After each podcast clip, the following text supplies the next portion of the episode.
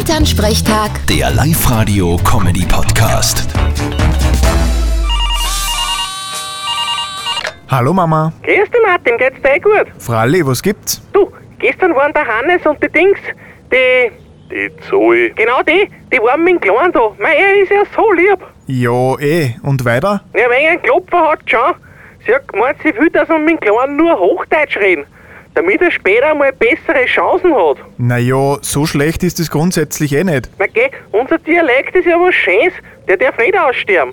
Das tut er eh nicht. Spätestens im Kindergarten, wenn er zu den anderen Kindern kommt, redet er dann eh wie die. Na hoffentlich, nicht, dass er klingt wie so ein Werner, also so ein Hochdeutsch-Werner. du, Also, ich hab gestern nur gesagt, Servus Spezi, was geht, hat's mir gleich ausbessert, hat's gesagt, das heißt, hallo mein Freund, wie geht es dir?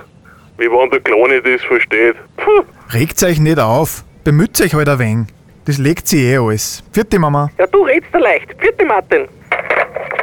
Elternsprechtag. Der Live-Radio-Comedy-Podcast.